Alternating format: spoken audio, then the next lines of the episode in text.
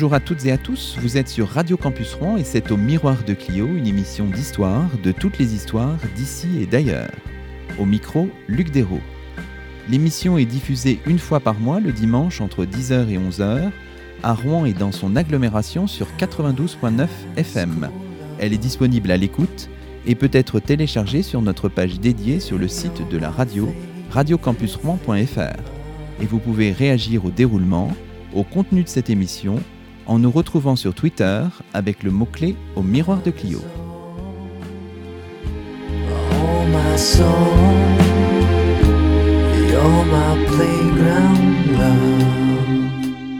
C'est aujourd'hui la deuxième émission de la cinquième saison d'Au Miroir de Clio et nous sommes très heureux d'enregistrer cette émission dans les locaux de Radio Sangor, la radio du lycée Léopold Sédar Sangor d'Evreux, notre partenaire aujourd'hui. Nous avons le plaisir d'accueillir à notre micro David Feutry. Bonjour à vous. Bonjour Luc Dérault.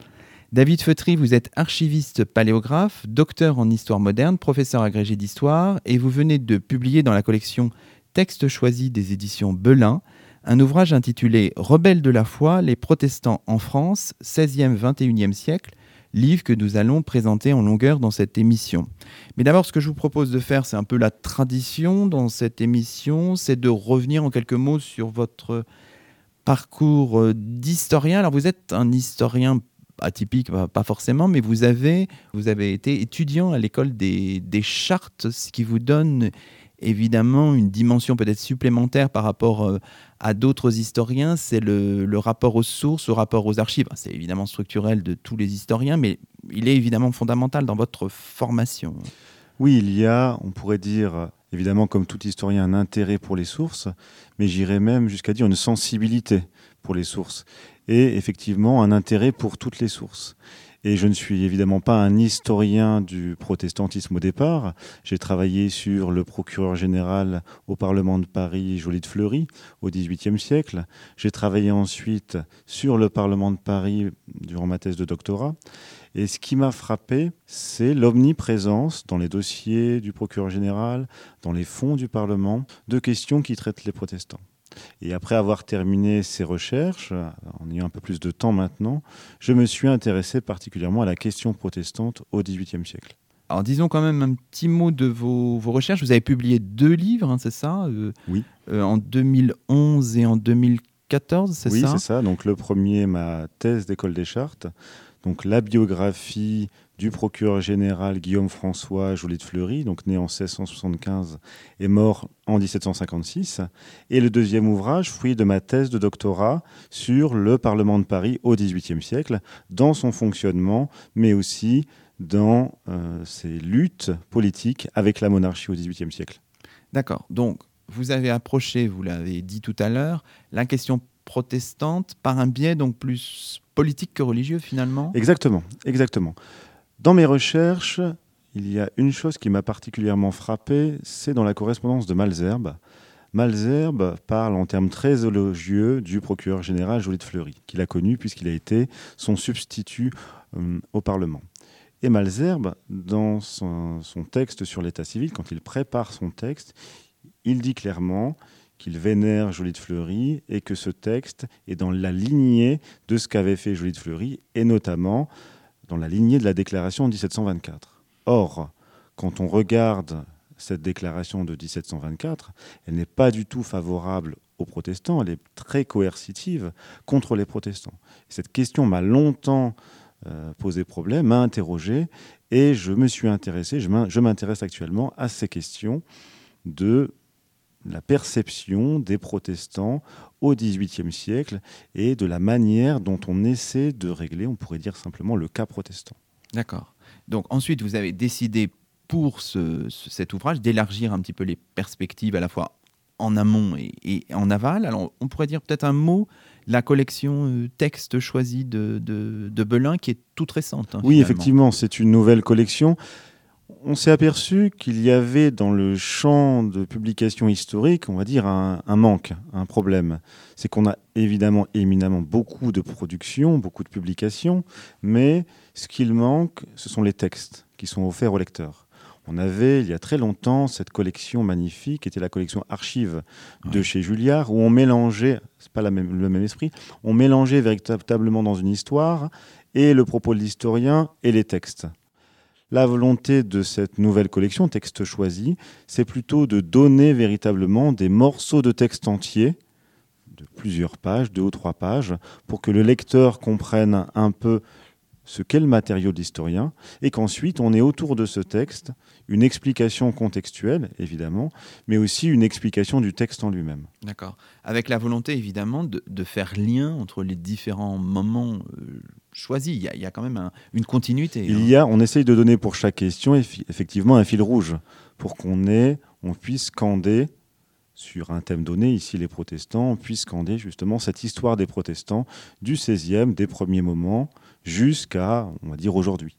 Donc, vous embrassez une période très très longue, hein, puisque vous commencez aux origines du protestantisme français, euh, au début du XVIe siècle, jusqu'au XXIe siècle, jusqu'au début du XXIe siècle. Donc évidemment, c'est posé, j'imagine pour vous, la question du choix. Quelle a été votre philosophie?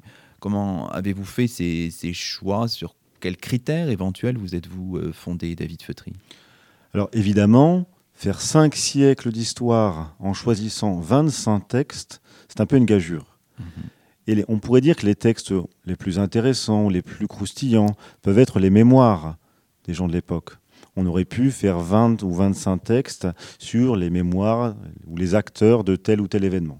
L'idée était encore une fois de se placer du point de vue du lecteur et de lui offrir une variété de textes un peu comme l'historien qui travaille sur un sujet et qui a lui-même à sa disposition une variété de textes. Alors évidemment, on a privilégié les mémoires, mais on ne s'est pas interdit aussi de placer des textes officiels, des déclarations, des ordonnances qui peuvent être beaucoup plus arides, mais qui sont aussi essentiels pour comprendre un sujet, et ici pour comprendre le protestantisme et son organisation un des critères, c'était justement la variété. Quoi, effectivement, effectivement. On essaye d'offrir au lecteur un maximum de sources différentes en ne s'empêchant pas non plus de proposer, par exemple, avec Philippe Joutard, des écrits d'historiens eux-mêmes qui ont travaillé sur le sujet. Alors justement, dans, dans ce, ce recueil de textes, vous adossez aussi à l'historiographie, aux avancées euh, de l'historiographie les plus récentes parfois. C'était un des soucis, un de vos soucis, j'imagine. Oui, effectivement. Le but, c'est de ne pas présenter une histoire figée ou un résultat de la recherche actuelle, c'était de donner une profondeur au sujet, montrer comment ce, ce sujet a pu évoluer. On prend le cas, par exemple, de la Saint-Barthélemy, beaucoup de débats entre les historiens il était presque pour nous obligatoire de présenter aux lecteurs ces débats pour montrer que l'histoire n'est pas une discipline figée et qu'elle suscite systématiquement beaucoup de controverses. Avec l'ouvrage de Philippe Joutard qui traite des camisards, le but était de montrer que comment une histoire qui est passée dans les mémoires peut redevenir l'histoire avec les archives orales. Et donc il y avait cette volonté à la fois de variété, mais aussi un souci presque d'exhaustivité historiographique pour à chaque fois remettre le thème ou le sujet dans sa profondeur historique. D'accord. Alors ce que je vous propose maintenant, c'est de faire un petit peu un parcours en suivant... Euh, la, chronologie, alors vous, vous démarrez évidemment au, au début du XVIe siècle, alors finalement, la transition entre l'apparition de textes hétérodoxes et l'installation des églises, elle se fait de manière assez lente pendant toute la première moitié du, XVIe siècle, David Feutry. On peut dire les choses comme ça. Oui, effectivement. Certes, on va avoir Luther euh, dans l'Empire, mais en France, la transition, on pourrait dire, se fait progressivement et beaucoup plus douce. On a des évêques qui souhaitent une réforme profonde de l'Église. On veut juste une évolution progressive et des évêques comme Guillaume Brissonnet à Meaux n'hésitent pas à demander à certains humanistes de venir travailler avec eux dans leur diocèse. Donc c'est l'origine de ce qu'on a appelé le cercle de Meaux, où des humanistes brillants comme Lefebvre d'Étaples vont venir à Meaux pour aider euh, Guillaume Brissonnet et euh, transmettre aux populations leurs connaissances et pas forcément en hostilité avec le, pouvoir royal. On peut rappeler que la sœur du roi elle-même était sensible à ces idées parfois hétérodoxes. Pas du tout. que ce soit euh, Marguerite, la sœur de, François Ier, ou que ce soit même le roi lui-même, il y a une réelle volonté aussi de transformer l'Église.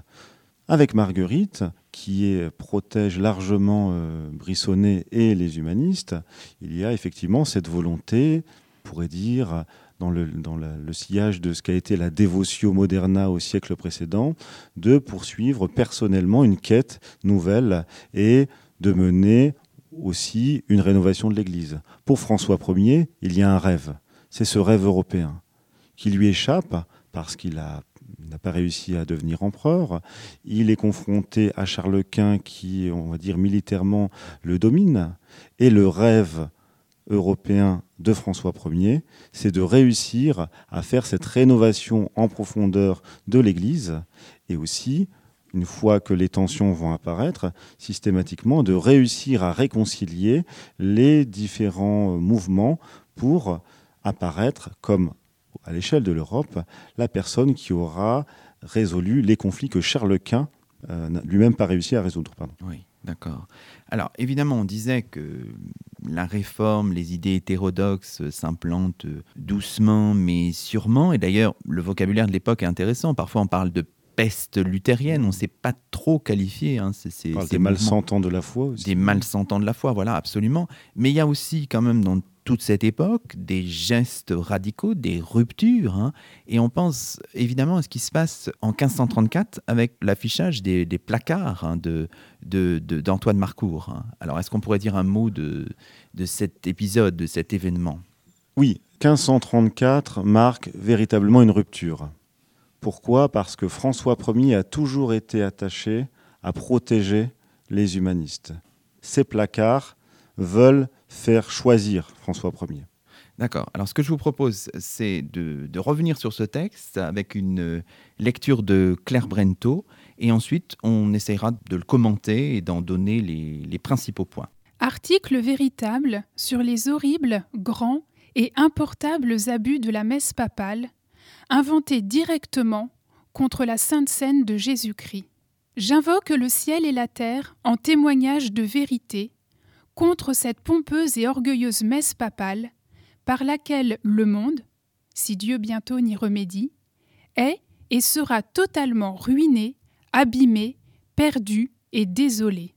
Premièrement, à tout fidèle chrétien, il est et doit être très certain que notre Seigneur et seul Sauveur Jésus-Christ, comme grand évêque et pasteur éternellement ordonné de Dieu, a baillé son corps, son âme, sa vie et son sang pour notre sanctification, en sacrifice très parfait, lequel ne peut et ne doit jamais être réitéré par aucun sacrifice visible. Secondement, en cette malheureuse messe, on a provoqué quasi l'universel monde à idolâtrie publique, quand, faussement, on a donné à entendre que sous les espèces de pain et de vin, Jésus-Christ, corporellement, réellement, et de fait entièrement et personnellement, en chair et en os, aussi grand et parfait comme à présent il est vivant, est contenu et caché. Tiercement, ce sacrificateurs aveugles, pour ajouter erreur sur erreur, ont en leur frénésie dit et enseigné qu'après avoir soufflé ou parlé sur ce pain, qu'ils prennent entre leurs doigts, et sur le vin qu'ils mettent au calice, il n'y demeure ni pain ni vin, mais, comme ils parlent de grands et prodigieux mots, par transubstantiation, Jésus-Christ est sous les accidents du pain et du vin, caché et enveloppé, qui est doctrine des diables contre toute vérité et apertement contre toute écriture.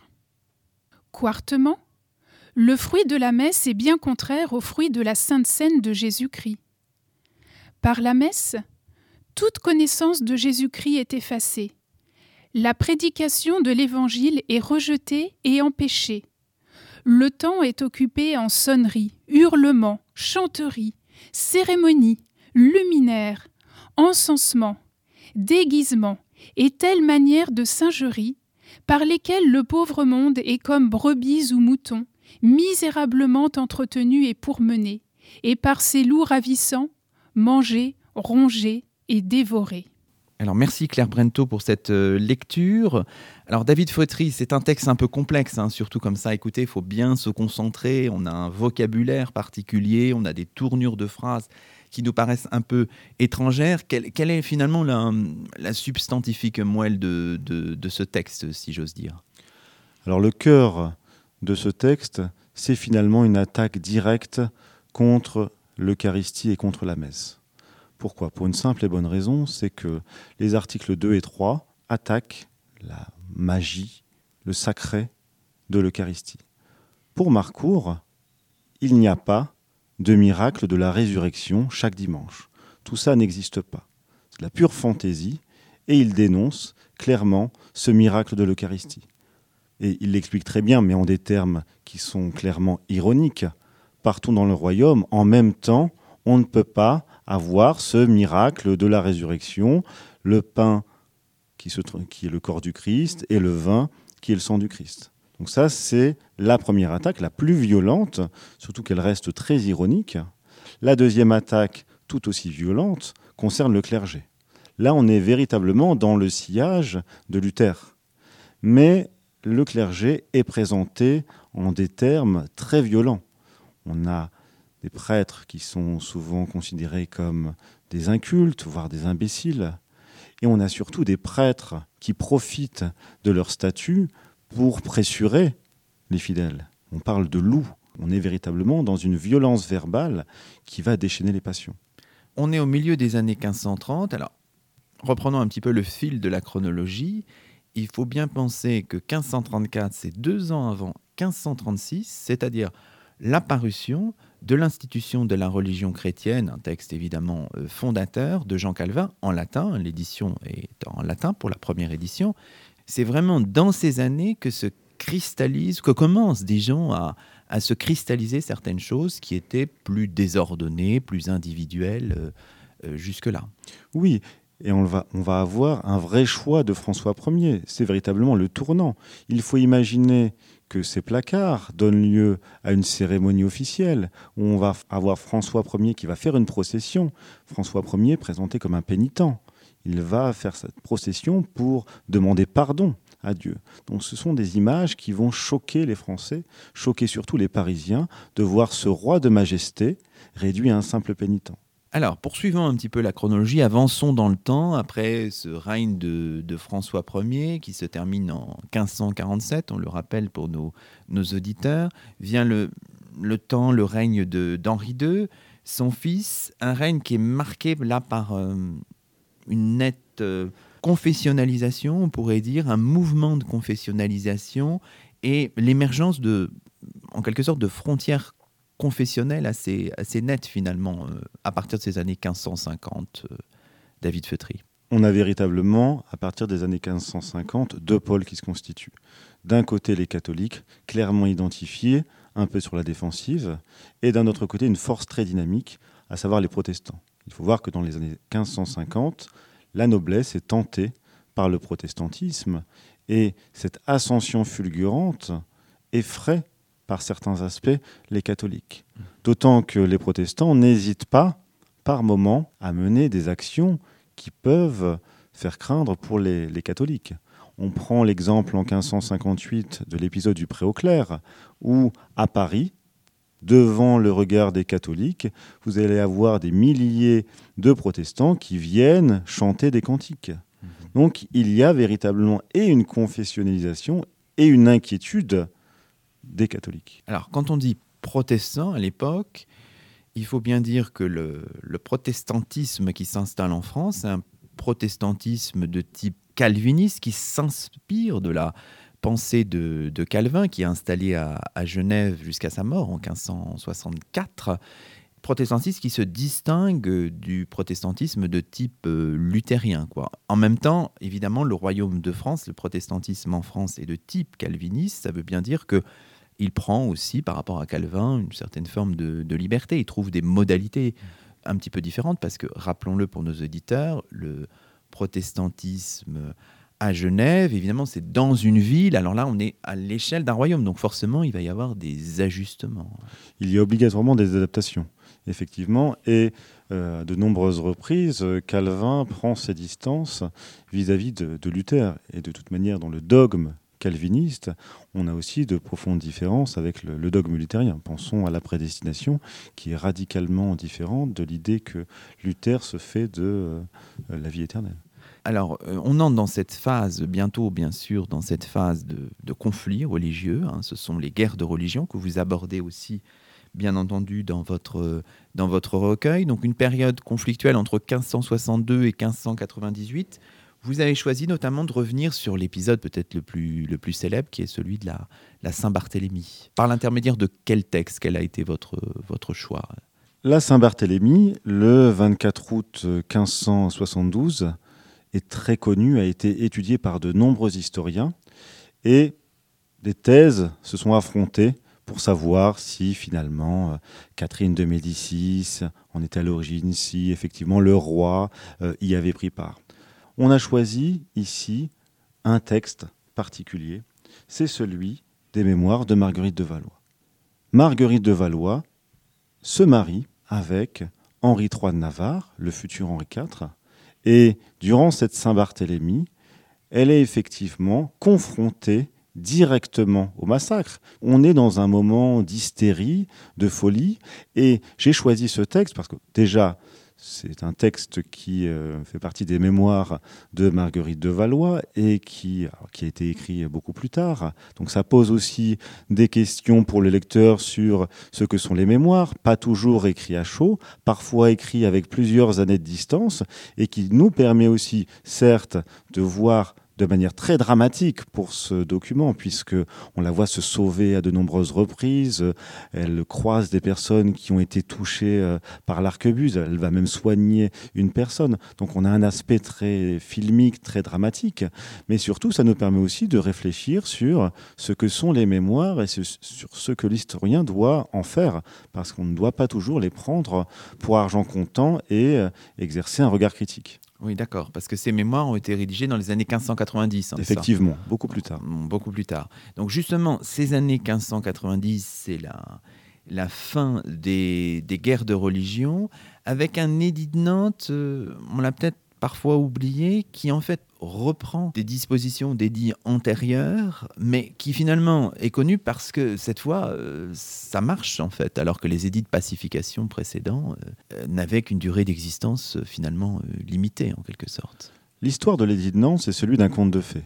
Aujourd'hui, c'est la première pierre posée de la laïcité. En réalité, en 1598, certains mémorialistes, certains journaux n'en parlent même pas c'est un édit supplémentaire de pacification, avec des clauses qui ne sont ni avantageuses pour les catholiques, parce que le culte protestant est autorisé, ni pour les protestants, puisque c'est un retour en arrière par rapport à certains édits de pacification. Donc c'est un édit qui mécontente tout le monde.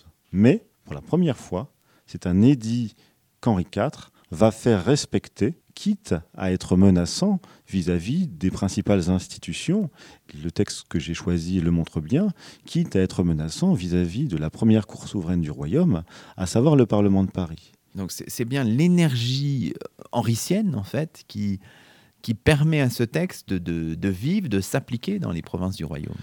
Henri IV n'hésite pas à se présenter au Parlement, non pas de manière officielle, mais on va dire habillé... Euh, avec son habit de tous les jours. Il leur précise Je ne suis pas là en tant que roi. Mais il les menace aussi, en expliquant Si mon bras gauche est pris de la gangrène, mon bras droit n'hésitera pas à le couper.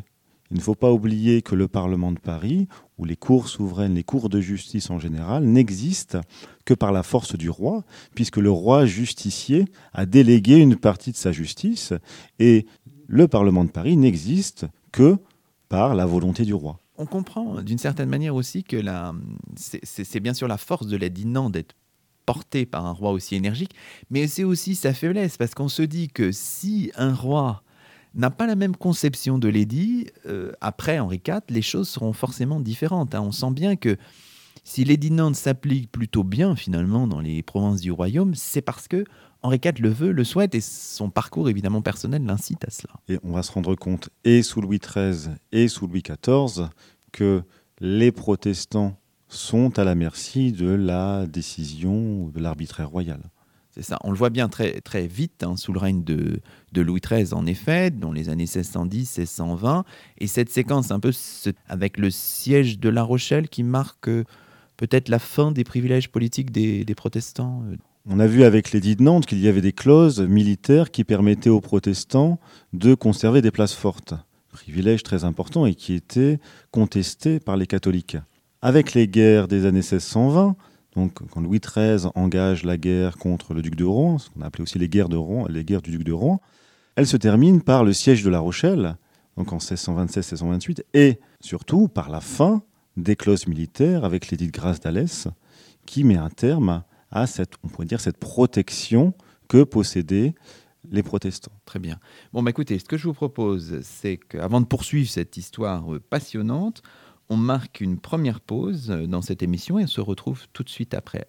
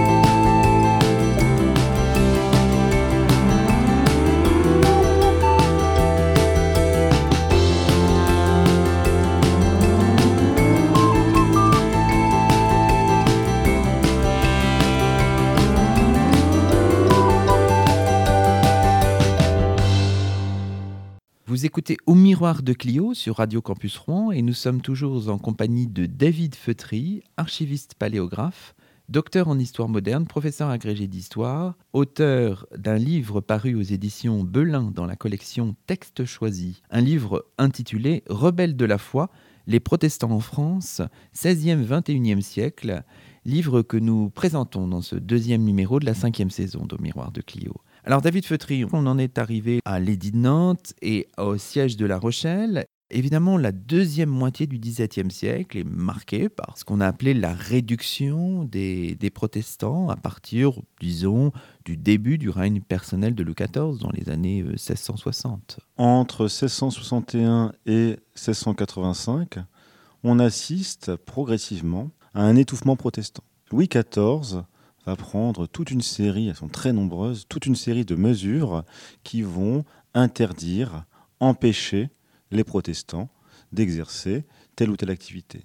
Et la conséquence logique, c'est 1685 avec l'édit de Fontainebleau et la fin de l'édit de Nantes. Donc l'édit de Fontainebleau révoque l'édit de Nantes. L'article 12 accorde théoriquement une forme de culte minimal, une forme de dévotio privata.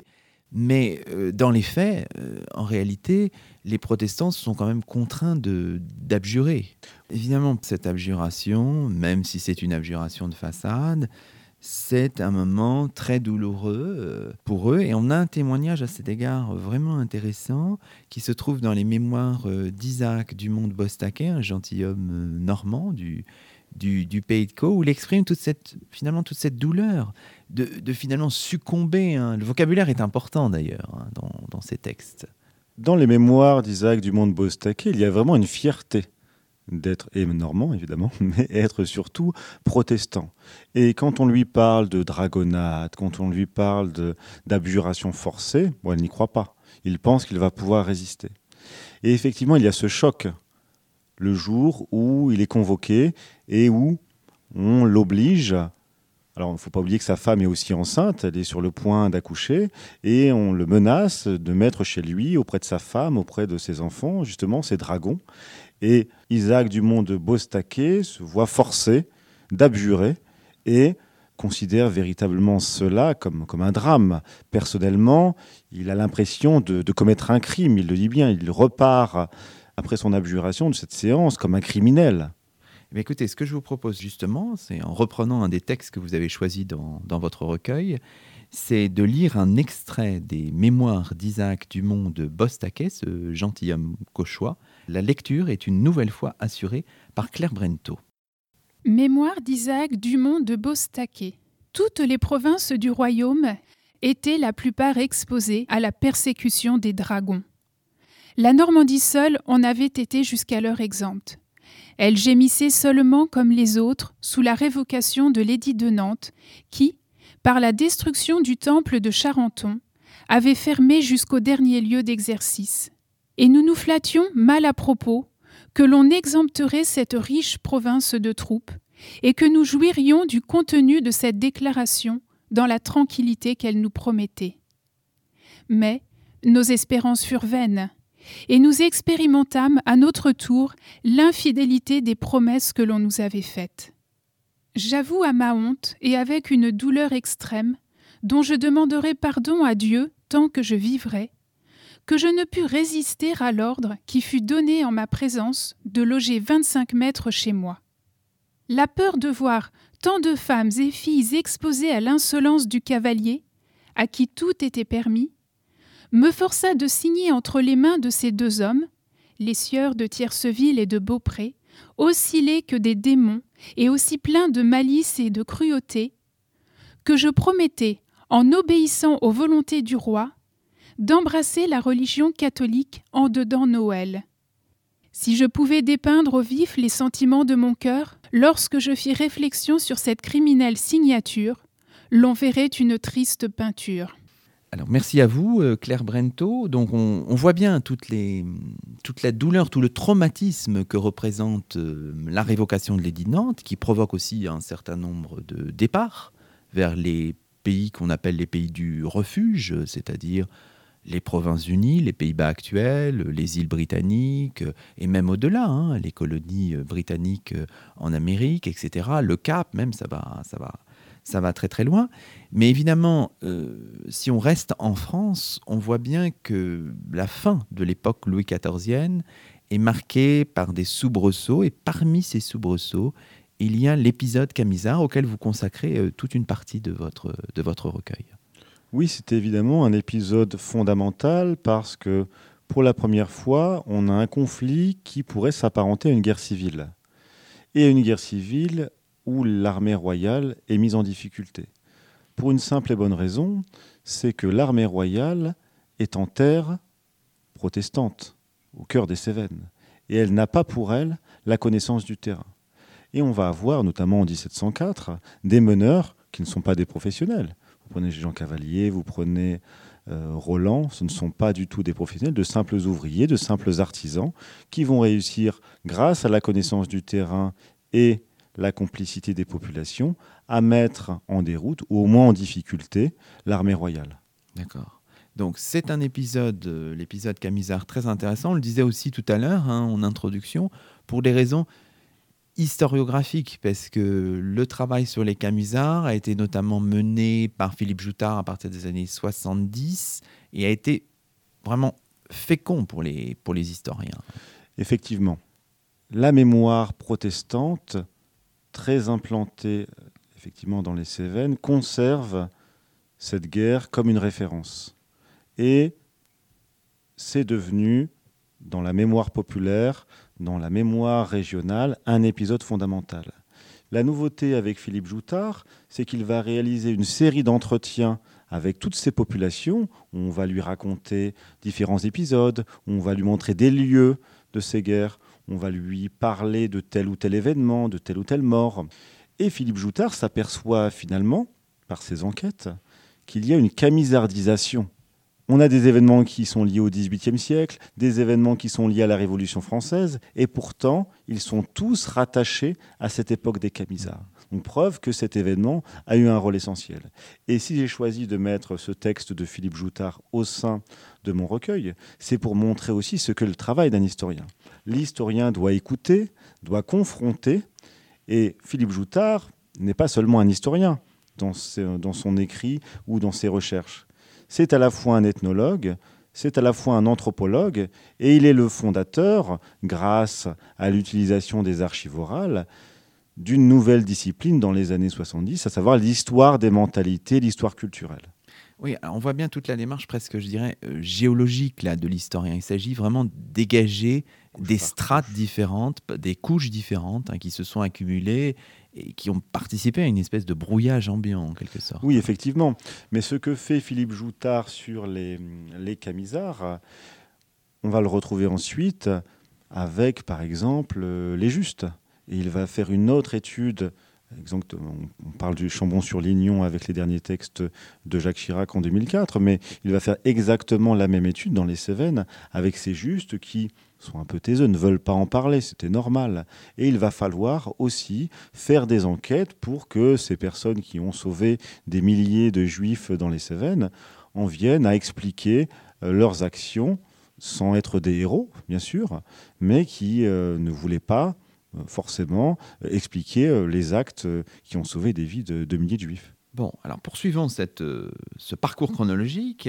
Donc on est rentré dans le, dans le 18e siècle. Pour les protestants, c'est la période du, désert, hein, une longue période qui se termine seulement dans les années, à la fin des années 1780, au début des années 1790 avec la Révolution. Alors vous abordez cette cette période de clandestinité, de répression aussi parfois, euh, avec plusieurs textes, notamment vous revenez sur la déclaration de, de 1724 dont on parlait au, début, et puis vous abordez aussi euh, l'affaire Calas. Alors pourquoi cette affaire euh, semble-t-elle aussi importante, David Feutry?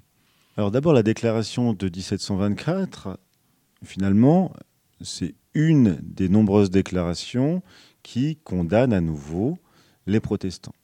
En tant que, chercheur et ayant travaillé et sur le Parlement et sur le procureur général, je me suis rendu compte que cette déclaration faite par le procureur général, en fait, était à lire à deux niveaux. Il y a d'abord effectivement la lettre. On continue de condamner les protestants en référence à ce qui se passait auparavant et en étant dans la droite ligne de Louis XIV. Mais par des écrits, notamment dans les archives du procureur général, on voit que cette déclaration, il faut distinguer la lettre et l'esprit. Dans l'esprit, elle doit servir d'épouvantail, elle doit faire peur. Mais dans la réalité, si les intendants ne l'appliquent pas totalement et systématiquement, ce n'est pas si grave. Et il précise qu'il faut une fois de temps en temps l'appliquer pour faire peur, mais que bon, dans le reste du temps, on peut être euh, relativement laxiste. Mais ce laxisme n'est pas général. Et on le voit bien avec l'affaire Calas. On a, dans ces années 1740, 1750, 1760, des bouffées de chaleur qui viennent condamner les protestants. Et c'est le cas dans cette affaire Calas, où Jean Calas est accusé d'avoir tué son fils, d'avoir assassiné son fils, d'avoir étranglé son fils, parce qu'il souhaitait se convertir au protestantisme. Et si j'ai choisi ce texte, c'est parce que Voltaire lui-même est un peu un Janus bifrons. C'est-à-dire que quand il apprend la mort de Calas, bah, il est bien content. Parce que les protestants n'ont que ce qu'ils méritent. Les protestants, ce sont des républicains, ce sont des personnes qui veulent faire sécession. Et il faut l'arrivée auprès de Voltaire du fils de Calas pour que finalement ils s'aperçoivent que ben, ces protestants, et notamment cette famille Calas, ce ne sont pas des sanguinaires. Et ils ne voient pas dans un vieillard donc euh, comme Calas, quelqu'un, il explique bien dans, dans, ses écrits, il ne voit pas quelqu'un qui puisse faire un crime aussi odieux. D'accord. Alors, on arrive évidemment au règne de Louis XVI à partir de 1774 et à tout ce qui va mener finalement à l'édit de novembre 1787 que plus tard, en fait, hein, on a oublié, on appellera, mais bien plus tard, en fait, surtout à partir de la fin du 19e, on appellera l'édit de tolérance. Alors, qu'est-ce que c'est que cet édit de, de Versailles de 1787 Alors, il faut donner une euh, profondeur historique, finalement, à cet édit. Depuis le début du XVIIIe siècle, on conteste les conséquences de l'édit de Fontainebleau. Saint-Simon l'a fait, Vauban l'a fait, et on trouve anormal d'avoir à faire venir dans le royaume des étrangers pour développer des manufactures ou pour développer l'économie, alors qu'on a mis dehors des dizaines de milliers de protestants. C'est ce que rappelle justement Lamoignon de Malzerbe, qui est très proche du pouvoir, il a été secrétaire d'État, et qui, qui a l'oreille évidemment de Louis XVI. Et surtout, Lamoignon soulève au-delà de ce problème économique, d'autres problèmes.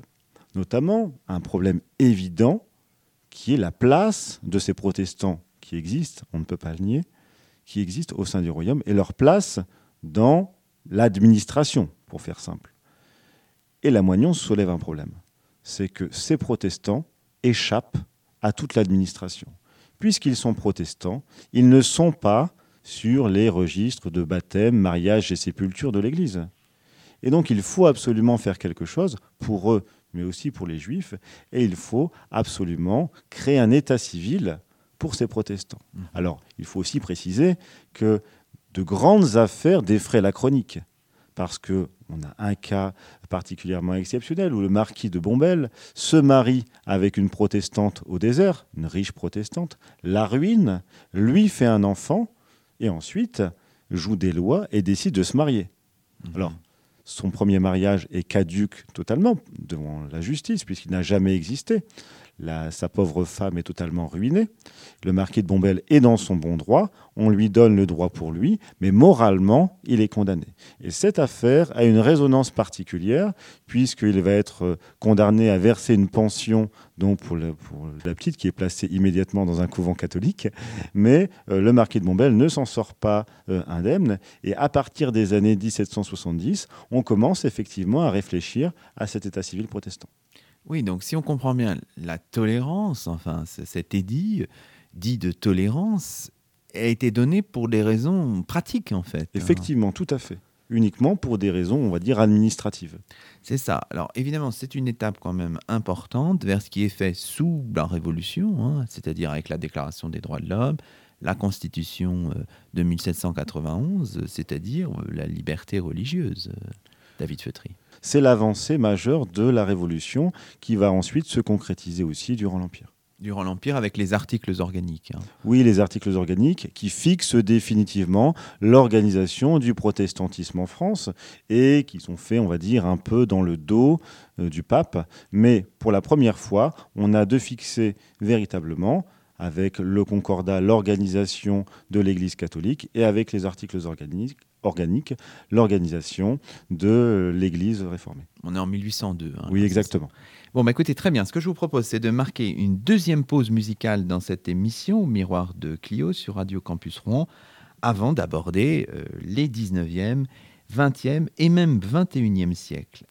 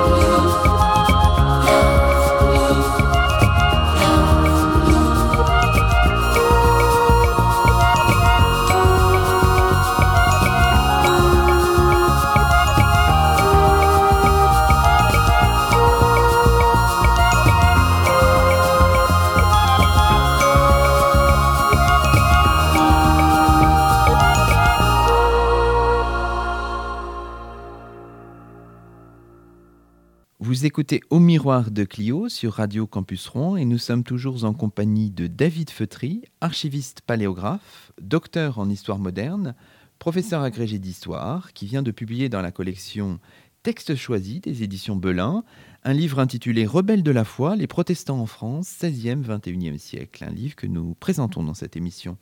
Alors David Feutry, on continue notre parcours euh, chronologique. Donc nous avons balayé les 16e, 17e et 18e siècles. On arrive au 19e siècle. Alors évidemment, dans ce 19e siècle euh, intéressant, on est entre deux eaux parce qu'on a, on voit bien qu'il y a toujours des bouffées d'anti-protestantisme et on a aussi des moments où les protestants sont en position de force. On est vraiment autour de ces deux, ces deux pôles finalement tout au long de ce, ce 19e siècle. Effectivement, l'antiprotestantisme du XIXe siècle est relié à l'antisémitisme qui est ambiant durant ce siècle. Alors, il faut préciser que l'antisémitisme et l'antiprotestantisme sont liés dans la dimension économique. On le voit notamment avec Tousnel, qui dénonce et les protestants et les juifs, qui sont des personnes qui asservissent les ouvriers, et tout ça est lié finalement à la conception qu'ont la plupart de, des hommes politiques qu'on va classer euh, à gauche ou à l'extrême gauche, fourriéristes, cette idée que finalement la grande banque la grande banque est aux mains et des protestants et des juifs, qu'elle domine le monde et qu'elle sert à asservir euh, la majorité, on va dire, ouvrière. Oui, d'accord. Alors ces moments de anti-protestants, hein, scandent un peu tout le siècle et sont encore présents sous la, Troisième République. Ah oui, totalement. D'ailleurs, quand en 1886, Drummond publie La France juive, on va republier Tousnel et au moment de l'affaire Dreyfus, encore une fois, on va avoir euh, l'extrême droite qui va dénoncer euh, pêle-mêle et les juifs et les protestants, puisque de nombreux protestants ont défendu aussi euh, Alfred Dreyfus. D'accord. Alors évidemment, on le disait, à côté de ça, il y a une forme aussi d'apogée pour les protestants euh, qui intervient sous la, sous la Troisième République. Euh, les protestants, euh, on les voit notamment occuper des fonctions politiques majeures. Enfin, leur rôle est important. Je dirais jusque peut-être jusqu'à la loi de 1905. après, c'est peut-être un peu différent. Effectivement, c'est l'apogée sous cette Troisième République ou au début de la Troisième République. Alors, il faut préciser que les protestants ne débutent pas en politique sous la Troisième République.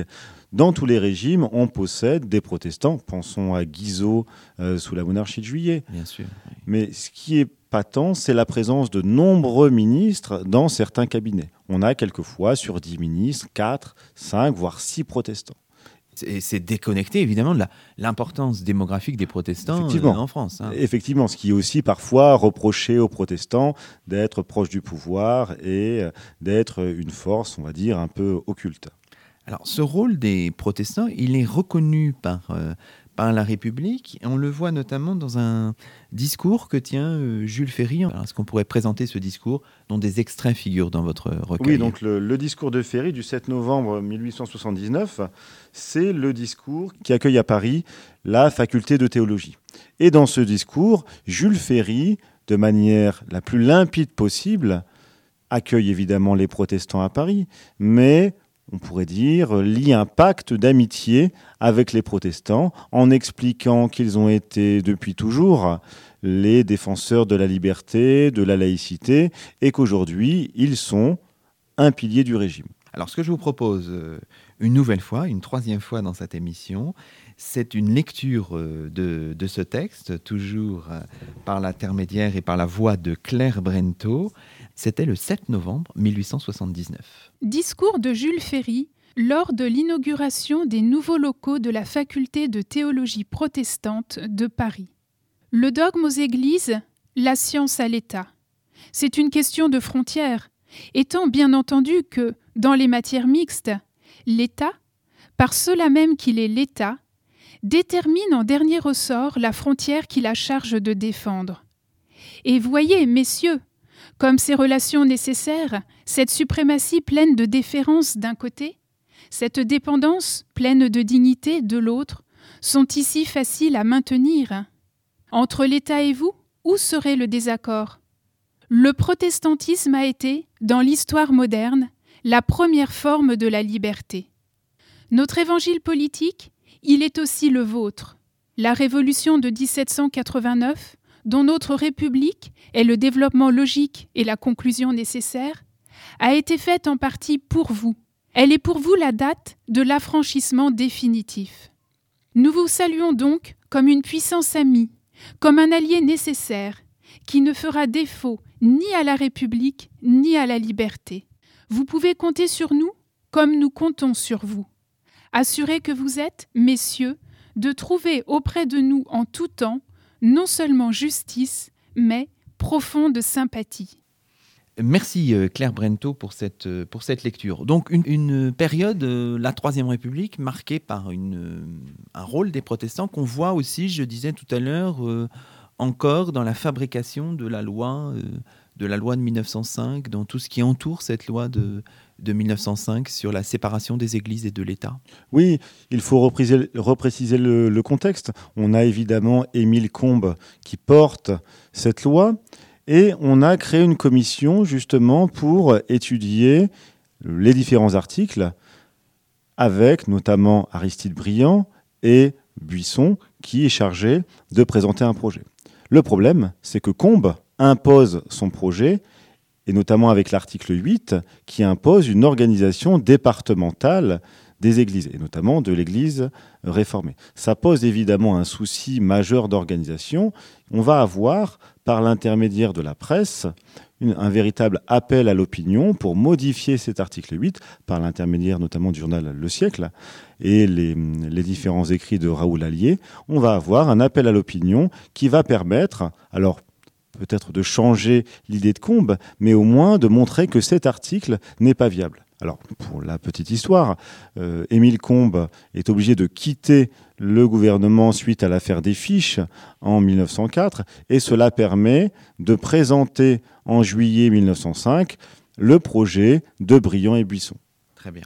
On arrive, on rentre finalement progressivement dans ce, dans ce 20e siècle. Alors là, pour le 20e siècle, vous avez euh, choisi de vous attarder notamment sur la Seconde Guerre mondiale, parce que pour les protestants, c'est un moment aussi important. Dans quel sens? Quel, quel est le bien que vous avez, euh, que vous avez pris là, euh, David Feutry?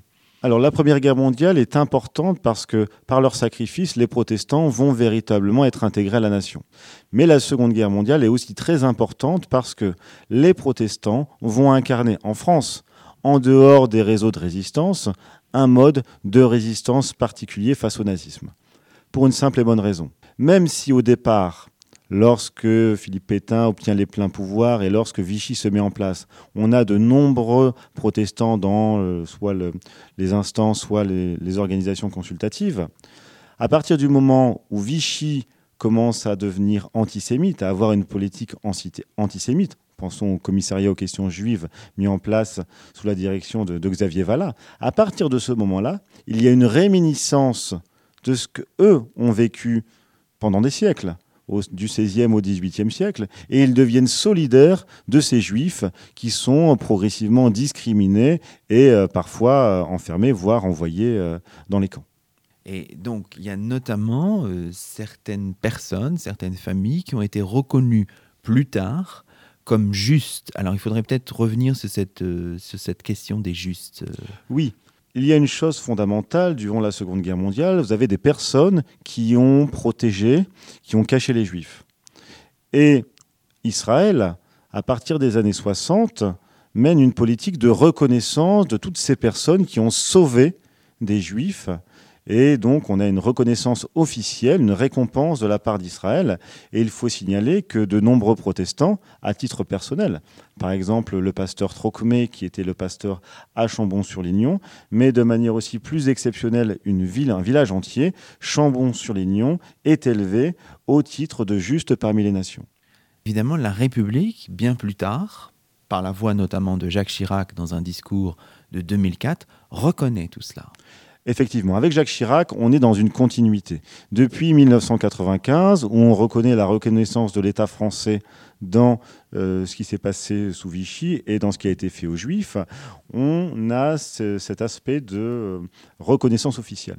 En 2004, Jacques Chirac, dans la lignée de, ce qu'il a fait en 95, reconnaît le rôle officiel des protestants durant la Seconde Guerre mondiale. Et finalement, pour Jacques Chirac, l'âme de la France, elle est restée aussi en France. Alors on pourrait dire c'est le gaullisme, c'est beaucoup de choses, mais l'âme de la France, ça a été les protestants, qui ont incarné les valeurs de cette République qui avait disparu. La laïcité, les combats pour la fraternité et l'aide à ces populations qui étaient opprimées.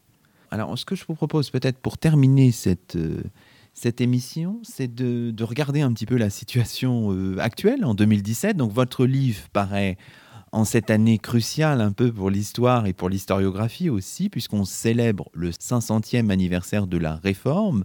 Et on le disait en aparté, mais votre livre est, paru au moment même où le président de la République, Emmanuel Macron, euh, tenait un très grand discours, je pense qu'on peut le, dire ainsi, adressé aux protestants. C'était le 22 septembre dernier. Alors ce que je vous propose, c'est d'écouter un extrait de ce discours et puis de le commenter euh, juste après. On écoute le président de la République, Emmanuel Macron. Comme président d'une République laïque, je serais naturellement tenté de saluer l'œuvre séculaire des protestants pour les libertés en France. Ce serait une manière de laïciser mon propos, mais ce serait aussi éluder quelque peu ce qui vous réunit ici dans une réflexion commune menée dans le cadre de ces 500 ans de la réforme, et ce serait éluder votre foi. Nous pouvons tout à loisir adopter à l'égard des religions une vision entièrement culturelle et considérer qu'une religion se définit par des rites, des usages sociaux, par des références et des traditions qui relèvent d'une culture particulière. Et les protestants sont du reste les premiers à analyser leur propre histoire sous l'angle de la sociologie et de la culture. Mais cette réforme dont nous parlons fut d'abord un geste de foi. Ce fut même un des plus grands ébranlements de la spiritualité européenne et un tournant dans la vision européenne du monde. Et les combats que vous avez menés pour la liberté, l'esprit critique, l'indépendance religieuse, les guerres et les massacres qui en ont résulté, les conquêtes que vous avez réalisées, le furent au nom d'une certaine idée de la foi, de la relation de l'homme à Dieu, de celui qui croit au texte, d'une conception même de ce qu'est la foi et la connaissance de ces textes. Ma conviction profonde et que je ne rendrais nullement service à la laïcité si je m'adressais à vous comme à une association philosophique. Dans votre histoire, dans votre diversité, dans le pluralisme même de vos options morales et politiques, je ne saurais oublier que vous êtes unis par une foi. C'était le président de la République Emmanuel Macron dans un discours adressé aux protestants le 22 septembre 2017, donc il y a, il y a quelques semaines. Alors ce qui est intéressant, euh, je trouve, euh, David Feutry, c'est qu'on a toute la conception à la française de, la laïcité. Le président de la République dit bien je reconnais aux protestants le, droit de croire et je ne les reconnais pas seulement comme une association culturelle, mais il y a plus. Donc c'est vraiment toute une conception de la laïcité assez ouverte et généreuse qui se, déploie ici. Oui, une vraie conception de la laïcité à la française. Et on pourrait dire que Emmanuel Macron se place, même si son discours n'est pas dans le livre, se place dans la lignée de ce qui avait été par Ferry en 1879. On est effectivement dans la même lignée. On associe les protestants au pouvoir. Certes, on est dans un État laïque, mais on a encore une fois un nouveau pacte d'amitié qui est fait par Emmanuel Macron avec les protestants.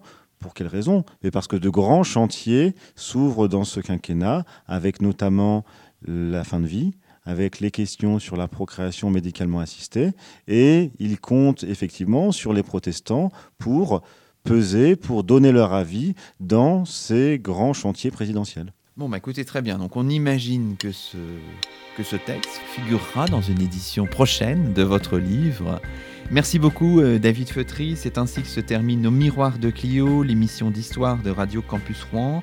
Nous étions aujourd'hui en compagnie de David Feutry, archiviste paléographe, docteur en histoire moderne, professeur agrégé d'histoire, auteur euh, d'un ouvrage que nous avons commenté paru chez Belin, un ouvrage intitulé Rebelles de la foi, les protestants en France 16e, 21e siècle. On vous recommande bien sûr vivement cette lecture. On se retrouve dans quelques jours pour un nouveau numéro d'Au Miroir de Clio à très bientôt sur Radio Campus Rouen.